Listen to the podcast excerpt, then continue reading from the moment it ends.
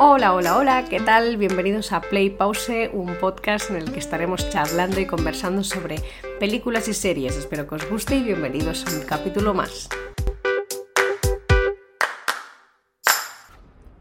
Buenas, ¿qué tal? ¿Cómo estáis? Hoy os vengo con tres películas, bueno, al final serán cuatro, pero en resumen serán tres películas que salvaron las comedias románticas a finales de los 2000 para mí.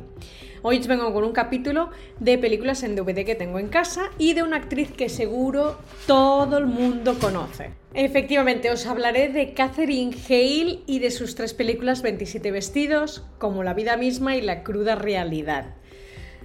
Qué peliculones los tres y qué pedazo de historias y qué todo, ¿vale? Porque sí que realmente son comedias románticas, con ellas te ríes, te distraes, te enamoras, te desenamoras, te, te cabreas, te... todo, todo, todo, todo, todo. Es una actriz que cuando empezó en Anatomía de Grey, creo que todo el mundo la conoce, Easy Steven, su personaje, realmente era uno de los favoritos. Yo cuando arranqué la, la, Bueno, yo soy muy, muy fan de Anatomía de Grey, pero muy fan, me gusta muchísimo.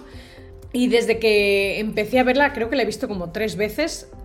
Easy Stevens es uno de mis personajes favoritos. La verdad es que da muchísimo juego a todo, todo, todo, todas las historias que hace, todas las historias de amor que tiene. Hasta que, bueno, de repente, pum, se va. Bueno, yo ahí dije, pues habrá encontrado algo, como también en ese momento estaba sacando películas y esas cosas, dije, bueno, pues simplemente, pues como actriz, pues la mujer quiere seguir avanzando y Anatomía, de Grey ya no lo quiere hacer más. Pues totalmente aceptable, o sea, sin más, bueno, la echarás de menos, te sabe mal, pero bueno, tampoco hay... No hay que darle muchas vueltas, ¿no? La vida sigue. En el 2008 hizo la película de 27 vestidos, que esta película, si no la he visto cinco veces, no la he visto nunca, ¿vale? O sea, la tenía totalmente en bucle, la tenía en DVD y la sigo teniendo en DVD. Me acuerdo que hace no mucho dije, bueno, voy a tener que limpiar un poco mis estanterías de, de DVDs porque es que no me caben. Y esta, cuando me la... Bueno, la verdad es que pude limpiar poquitas, ¿eh? De estas que dices, esta peli me la ha regalado mm, el periódico, esta no sé ni qué peli es, o no la he visto nunca y me quedé con todas las que tenía, bueno, mega gastadísimas, ¿no? De verlas, que yo no sé cómo los DVDs aún funcionan. Lo más gracioso es que pones los DVDs y te salen los anuncios de antaño de, no pirates, no sé qué, y te salen anuncios un tanto y dices, ostras, esto ya no se vive, ¿sabes? En fin, bueno dejemos este tema.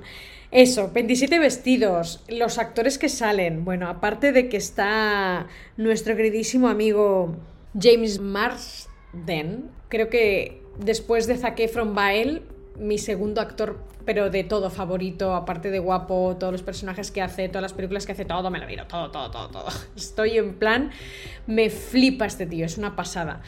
También tiene un montón de personajes súper divertidos, tiene de todo, desde drama, desde películas, series, de, desde acción, estas películas así más de comedia romántica, muy guay, muy guay, la verdad, muy guay. Bueno, en fin, eso, que salen estos dos que me parecen una pareja perfecta, espectacular, con una química brutal. Y la película pues no se queda corta. Entre toda la, toda la comedia, entre que ella le gusta a su jefe, la hermana se mete por en medio, ella con su obsesión con las bodas y esa idea rara de, bueno, rara no, que seguro que muchas chicas tienen de decir, oh, yo quiero ese gran día para mí también, ¿no? Y no lo, no lo, no lo representan de esta manera, eh, son más sutiles, ¿no? porque si no, no tendría 27 vestidos de dama de honor pero como que es una chica que le gusta mucho organizar bodas y tal, y como que ve los sueños de los demás, prefiere vivir, perdón, los sueños que tienen los demás a los suyos, ¿no? Y por eso esa relación me parece súper preciosa, porque él es el que le dice, oye tía, baja de las nubes, ¿no? Tienes que vivir tu vida, tienes que hacer lo que te apetezca, ¿no? Y está, está muy guay porque realmente te, te, da que pensar de, cierta manera, ¿no? Porque es una peli bastante fácil de ver, ¿no? Que no es muy eh, no es muy complicada, ¿no? El mensaje es bastante sencillito, pero bueno, es una forma de decir, oye, que está muy guay esto, pero que también tienes que vivir tu vida, ¿no? Tía, tira para adelante, ¿no? Entonces, bueno, pasamos a la siguiente película, que sería La cruda realidad. Esta peli yo sentí cosas en el cine. Esas mariposas en el estómago, dije, ¡buah! Me flipa. Eh, perdón porque estoy todo el día diciendo me flipa, pues que de verdad, de verdad, de verdad está muy bien esta película Tengo que decir que en las tres que os comento, en las tres sentí mariposas.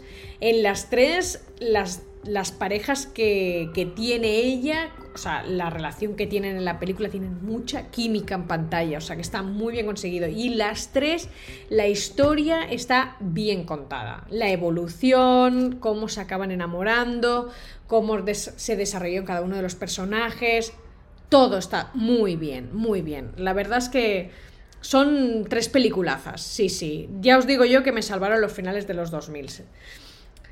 Bueno, total, la cruda realidad, Gerard Butler, este ya lo teníamos conocido de 300, pero también había hecho otra película Megadramon, que es Postdata de Quiero. Esta peli de verdad solo la he visto una vez, pero bueno, no me voy a centrar aquí porque ya le daremos baza otro día. Esta película, la de la cruda realidad, aparte de divertida y que, bueno, obviamente se centra mucho en el tema de sexo, habla muchas cosas de lo que le gusta a él y lo que le gusta a ella, no ellos como personajes, sino a las mujeres y a los hombres, ¿no? En sí. Y está bastante divertida. Aparte está ambientada en el mundo de la televisión, que a mí es un mundo que me gusta también bastante, y verlo en las pelis, pues como que me, me llama bastante la atención, ¿no? Pero bueno, ese no es el punto simplemente el cómo ellos acaban trabajando juntos, el cómo la, ella lo odia, pero bueno, es la típica historia de que él va de que sabe un montón y, ella es la típica chica guapa, pero que no se come un rosco, que es tan perfeccionista y tan controladora que no consigue a nadie. Aparte tiene una lista de todos los puntos que debería tener su pareja y no sé qué. Bueno, en fin, que conoce a un chico que resulta que cumple todos eh, esos puntos de la lista y quiere ligar con él, pero no se sale con la suya, ¿no? Y Gerard Butler le dice, tranqui, que yo te ayudo, pero tú me tienes que ayudar con tal, ¿no? Y al final, bueno, él le acaba ayudando y ella acaba consiguiendo el chico, ¿no? A ver, no es ningún spoiler, todo el mundo se lo piensa, todo el mundo sin haber visto la película ya sabe cómo va a terminar, pero bueno, lo que importa es cómo cuentan la historia, ¿no? Y vas viendo todos esos clichés y todos esos puntos que es que las mujeres tienen que ser así para tener que atraer a los tíos y los tíos da igual lo, perfectos o lo guapos o lo feos que sean, que todos piensan igual, ¿no? Es un poco en ese sentido eh, demasiado típica, ¿no? A nivel de mensajes, un poco machista en según qué puntos. Ella también, pues, machaca un poco ese rollo de, oye, no seas tan machista, tío. Él intenta tomarlo y dejarlo como que esto es muy realista, es así, la vida es así, tenemos que aceptarlo. En plan, bueno, a ver, sí y no. Pero bueno, como sabes que es una película, no te la vas a tomar en serio, te ríes de las cuatro tonterías que dice en el guion del chico, pero bueno, lo que importa es ellos dos al final cómo se acaban lo que importa al final es como entre ellos dos acaban obviamente teniendo algo, pero lo más fuerte es que él, toda esa, esa coraza, esa... No, perdón, esa imagen de tipo duro que me las llevo todas, solo con decir cuatro guarrerías, ta, ta, ta, es toda una fachada, nada es real, el tío es un trozo pan y le importa lo que piensa la mujer, ¿no? O sea que al final un poco como, yo no sé si es que lo quisieron arreglar, no tengo ni idea, pero bueno, como que guay, ¿sabes? Y después ya la última película de, de Catherine Hale, que sería como la vida misma, con Josh Duhamel. Este hombre también me flipa, ya ha hecho otras cosas, he hablado de otras pelis donde sale él también. Digamos que sería mi tercero en la lista porque tenemos a, Zac Efron, tenemos a James Marsden y después a Josh Duhamel. yo aquí voy, añadiendo chicos. Pero bueno, ese no es el punto, obviamente. La película como, como la vida misma. Es el, es el punto, digamos, dentro de la historia una vez ya eh, tienes cierta edad, ¿no? Es un poco la evolución año por año. Ella pues vive como soltera, se casa o vive como soltera, pero por sus características pues no consigue a nadie. Y en esta peli es soy soltera, tengo éxito en mi trabajo, igual que en todas las otras, pero tampoco encuentra a nadie, ¿no? y en este caso, bueno, pues ¿cómo lo hacemos? Le tenemos que meter un bebé, le tenemos que meter ya la casa, todo, no sé qué. Bueno, pues resulta que ella y este chico, Josh Duhamel, sus dos mejores amigos, o sea, ella tiene una mejor amiga y Josh Duhamel tiene un mejor amigo y estos dos están casados y tienen una hija y bueno, resulta que tienen un accidente y les dejan a ellos dos como, como son los padrinos, pues a cargo de la hija. ¡Buah! Flipa, porque ves un poco cómo les cambia la vida tanto uno como el otro, ves cómo es la vida de uno y cómo es la vida de la otra, todo cambia muchísimo, ¿sabes? tiene un rollo Ya no es el estilo de. O sea, pasamos de tener al tío que no para de decir guarrerías a el tío que es muy majo, un poco cínico, pero muy majo. ¿Sabes? Y ahora aquí tenemos un poco la mitad. es una mezcla de los, dos de los otros dos personajes. Tenemos un tío que aparte de ser sexy, pues el pavo no es para nada guarro hablando ni nada, pero es un tío que liga mucho y no se avergüenza de ello, pero a la vez eh, también es una persona pues respetable, respetable, ¿no? Que es un tío guay, que no, que no es mal, no es mala persona y aparte obviamente no cree en el amor ni esas cosas, o sea, tiene ese rollo cínico igual que, igual que el de 27 vestidos, ¿no? Una película muy divertida, los ves ahí es como van pues, sobrepasando cada uno de los bueno, cada mes y cada temporada, o sea, es durante un año, su vida con, con, la bebé, ¿no? Y cómo ellos se van adaptando y, bueno, obviamente estos no se aguantan, o sea, se, se llevan como el perro y el gato, y a ver, no es spoiler, todo el mundo sabe cómo termina la película entre ellos dos, pero bueno, la historia y cómo evoluciona y cómo al final la acaban y todo está muy bien conseguido, me gusta muchísimo. Tiene ese, ese punto de amor cómico, cosquillitas en el estómago. Bueno, las tres lo tienen, sobre todo la cruda realidad. Yo en el cine, el momento del beso, dije, Este es uno de mis top 10 ficticio, porque no tengo ninguna lista de top 10, que podría hacer una, la verdad, ya, ya, ya me pensaré ver cuál. y la verdad es que es súper, súper bien. No, no me, gustan, me gustan muchísimo estas tres pelis, ya os digo, me salvaron bastante los finales de los 2000, porque de verdad es estas compras que haces que dices, no me arrepiento absolutamente de nada. Y ya os digo yo que aún sigo usando las películas en DVD, porque no todas estas pelis están en todas las plataformas que tenemos hoy en día, vida y por haber, no hay, no están. Vale, pasemos a otro punto. Bueno, os voy a hablar de una película que se llama My Father the Hero en castellano, Mi Padre que Ligue, peli del 94, que también tengo en DVD. Esta peli la vi con mi madre en la tele y me encantó. Pero eso, claro, en el 94 yo tenía que. O sea, yo ya era un poco más mayor. Esta peli ya estaba hecha, o sea, ya tenía unos añitos. Y me acuerdo que la vi y dije, ah, me encanta, porque tiene todo. Aparte de que tiene ese humor así como francés a, estadounidense, porque encima Gerard Depardieu, que es el que hace de padre, este es francés. Actor que en ese momento pues hizo bastantes pelis así divertidas. Yo lo recuerdo bien, no también creo que vio dos o tres pelis del momento, o sea, perdí bastante la pista de este señor, no sé qué ha sido de él. Pero bueno, eh, es un hombre que tiene una hija que se la lleva con él de vacaciones y resulta que hay un chico en la zona donde están ellos veraneando que es muy guapo y ella se enamora. Ella es menor de edad y el otro es mayor de edad. Bueno, en fin, total que se lo quiere ligar, el padre en plan, ¿qué haces? Entonces ella para poner celoso al otro le dice al padre que se haga pasar por su pareja. Bueno, temeas de la risa. La verdad es que está bastante divertida. Entonces, eh, nada, en esa época, esta la tengo en DVD porque mm, me dio muy buenos recuerdos, o sea, y la, que la había visto con mi madre y eso, y entonces dije, bueno, ¿por qué no? no? Y la tengo, la tengo ahí en la colección. Pocas veces la he visto, no es una peli que la haya tenido nunca en bucle. Pero más bien es eso, por recuerdo, ¿no? Por buen recuerdo. En fin, ¿qué pasa? Que en el 96 me saca Wish Upon Star, que yo esta peli, como siempre digo, estas pelis yo me las encontraba en la tele, eso que pones el VH a grabar y bueno, y ya está, ya la verás. Obviamente nunca la ves entera porque siempre llegas tarde a grabar la película, a no ser que te enteres que la van a hacer. Pero bueno, en fin, me acuerdo de esta peli, es un rollo a lo Freaky Friday, yo ponte en mi lugar, un rollo a lo de eh, tú a Londres y yo a California, pero sobre todo, sobre todo, como eh, ponte en mi lugar, que hay el rol de la hermana y de la, perdón, de la madre y de la hija se cambian, ¿no? Se, se intercambian. Pues aquí pasan entre hermanas. Son dos hermanas que se llevan a matar. Una es la pija guapa, que sería Catherine Hale, y la hermana, pues más fea y tonta, por decir una manera, pero se intercambian. Entonces tienen que pasar un día en el instituto, una siendo la otra. Bueno, tiene sus momentos, todo el rollo del chico guapo, tal. La verdad es que cuando he visto esto, y me en castellano se llama Pide un deseo, cuando lo he visto he dicho, ¡guau! Esta película, digo, ya ni me acordaba de ella, o sea, que de creerme que la estaré descargando en breves para verla otra vez porque esta peli me acuerdo que ya os digo que la tenía ahí grabada en VHS, el trozo que tuviera y ahí en bucle que lo tenía. En fin.